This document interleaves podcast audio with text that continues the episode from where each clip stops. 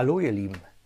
Heute gibt es den zweiten Teil in der Serie vom Königreich Gottes. Und ich möchte einfach nochmal betonen, dass dieses Königreich Gottes der schönste Ort ist, den wir uns eigentlich vorstellen können. Hier auf Erden, aber auch am Ende unserer Tage, wenn wir dann abberufen werden. Es ist definitiv der schönste Ort, den wir uns jemals vorstellen können.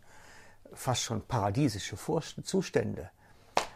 Und wir können uns dort in die Arme des Vaters fallen lassen. Er ist es dann, der sich kümmert, der uns auf Armen trägt und bei dem wir anbucken können oder wie man dem auch sagen mag. Der Ort, wo wir in der Nähe Gottes sind und er ist der Aktive und wir dürfen sein. Das heißt aber nicht, dass unser Leben im Königreich Gottes eine faule Sache ist. Überhaupt nicht. Nur, das, das gehe ich später mal drauf ein. Das ist nicht für heute. Heute geht es mir darum, wie wir in das Königreich Gottes hineinkommen. Und die beste Geschichte, um das zu erklären, ist das Gleichnis vom verlorenen Sohn. Jesus erklärt in dem Gleichnis vom verlorenen Sohn, dass da einer auszog, das Leben zu entdecken, das Leben zu ergreifen und etwas daraus zu machen, er ist mit gutem Vorschuss gestartet, hatte eine Menge Ressourcen mitzunehmen und ist dann leider an die verkehrten Leute geraten. Hat auch einige schlechte Entscheidungen getroffen und so ist das Leben völlig aus dem Ruder gelaufen, bis er schließlich ganz unten war. Er hatte völlig versagt und es nicht hingekriegt und ist daran verzweifelt. Und wie viele in unseren Tagen haben das schon erlebt? Dass sie als junge Leute mit viel Vorschuss und, und Möglichkeiten gestartet sind und dann ist das irgendwie aus dem Ruder gelaufen. Dann ist das irgendwie nicht so gekommen, wie man sich das eigentlich denkt. Dann trifft man falsche Entscheidungen, trifft die falschen Leute, hat die falschen Ratgeber und es geht etwas völlig aus dem Ruder. Doch Gott der Vater wartet. Er wartet auf unsere Rückkehr. Erwartet, dass wir dann zurückkommen und sagen, hey, wir haben es nicht hingekriegt. Wir sind mit so vielen eigenen Ideen, mit eigenem Wollen und mit eigenen Möglichkeiten gestartet und es hat nicht gereicht. Und Gott möchte sich eigentlich sie einfach in die Arme nehmen. Er möchte sie in die Arme nehmen, sie herzen, ihnen gut tun und sich um ihre Angelegenheiten kümmern.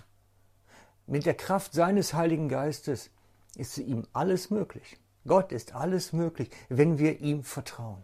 Das ist der Schlüssel. Wenn wir ihm vertrauen, ist alles möglich. Und dann frage ich mich, wer sagt Ihnen das, dass Gott wartet? Dass da einer ist, der sich um Ihre Angelegenheiten kümmern möchte, dass Sie nicht am Leben verzweifeln müssen, sondern dass es da etwas gibt, wodurch auch das völlig verfuschte Leben wieder in Ordnung kommen kann. Jedes Mal, wenn ich in den Nachrichten Verkehrsnachrichten höre von den Zugausfällen oder dass da irgendwo was zum Stillstand in der Zuglinie gekommen ist, denke ich sofort an Personenschaden. Wieder jemand, der es nicht gewusst hatte, dass man mit dem verfuschten Leben bei Gott ganz neu beginnen kann und dass dann was in Ordnung kommt. Wieder einer, der es nicht erfahren hatte irgendwo, dass da was möglich ist. Und da nehme ich uns als Christen in die Pflicht. Eigentlich sollten die Menschen unserer Tage das von uns erfahren, dass wenn sie auf den himmlischen Vater vertrauen, sie in seiner Nähe Ruhe finden können und er sich kümmert. In der Kraft seines Heiligen Geistes hat er alle Möglichkeiten, alle Ressourcen, in allen Dingen einzugreifen. Aber er macht es nur, wenn wir uns in seine Arme hineinwerfen.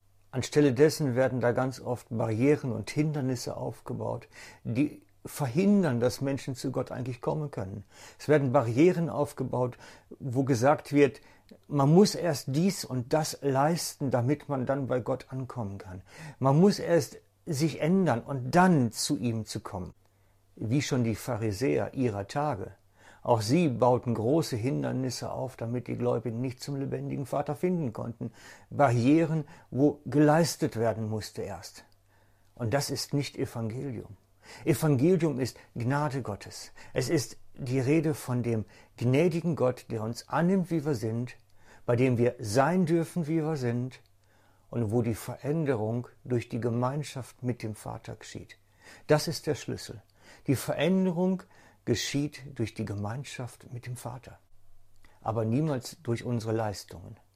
Und wir erhalten auch durch unsere Leistung keinen Zutritt zum Königreich Gottes, sondern nur, indem wir die Leistung ablegen und alleine auf Vertrauen zu ihm kommen. Auf seine Gnade vertrauen. Nicht etwas gut machen können, wollen, versuchen, gelingt nicht. Und es gelingt auch keine Mischform, ein bisschen Vertrauen, ein bisschen leisten. Es hilft nur, ganz zu vertrauen, ganz sich in die Arme des Vaters zu werfen. Und dann kommen wir bei ihm an. Dann kümmert er sich, dann macht er. Aber in der Kombination nach dem Motto hilft dir selbst, dann hilft dir Gott, das steht nicht in der Bibel. In der Bibel steht, leg dein Leisten ab und vertraue ihm ganz. Da ist der Schlüssel. Wir reden hier schließlich von dem Königreich der Gnade und nicht von dem Königreich der Leistung. Und es kommt allein darauf an, dass wir auf die Gnade vertrauen, auf nichts anderes. Und wenn wir Einladungen hören, die mit Bedingungen verknüpft sind, dann Vorsicht. Sehr wahrscheinlich hat es mit den Pharisäern zu tun, die den Eintritt teuer machen wollen, wo du leisten musst. Nur am Ende kommst du in einer toten Religion an. Da kommst du drin an, was krank macht und was zerstörerische Kräfte hat. Der Zutritt zum Königreich Gottes ist gratis und nur geschenkt und auch nicht in einer Kombination, sondern nur geschenkt. Und das ist die Eintrittskarte in das Königreich, das Vertrauen auf die Gnade, auf den gnädigen Gott, dem wir nichts beweisen müssen und nichts beweisen können, sondern dem wir ganz alleine vertrauen, dass er ist und sich kümmert und wir geliebte Kinder Gottes sind. Das ist der Zutritt, das ist die Eintrittskarte, mit der wir durch die Tür kommen. Und wenn wir dann drin sind und dann doch vielleicht wieder anfangen, selber machen, selber krampfen, selber tun, werden wir ganz schnell entdecken, wie Gott sich zurückzieht und sein Handeln abnimmt in unserem Leben. Wo es wieder darauf ankommt, dass wir selber etwas leisten, nimmt er sich zurück. Entweder er oder wir, aber nicht zusammen. Da ist ein wichtiger Verständnispunkt drin, den wir ergreifen sollten. Im Vertrauen auf seine Gnade erhalten wir Zutritt zum Königreich Gottes. So ist es und nicht anders. Amen. Und liebe Freunde, ich möchte schließen mit einem Vers aus dem 1. Petrus Kapitel 1. Da steht geschrieben, Gelobt sei Gott, der Vater unseres Herrn Jesus Christus. In seiner grenzenlosen Gnade hat er uns das neue Leben geschenkt. In der Gnade und nicht im Leisten. 1. Petrus 1.3. Und ich wünsche euch alles Gute, seid gesegnet, euer Frank.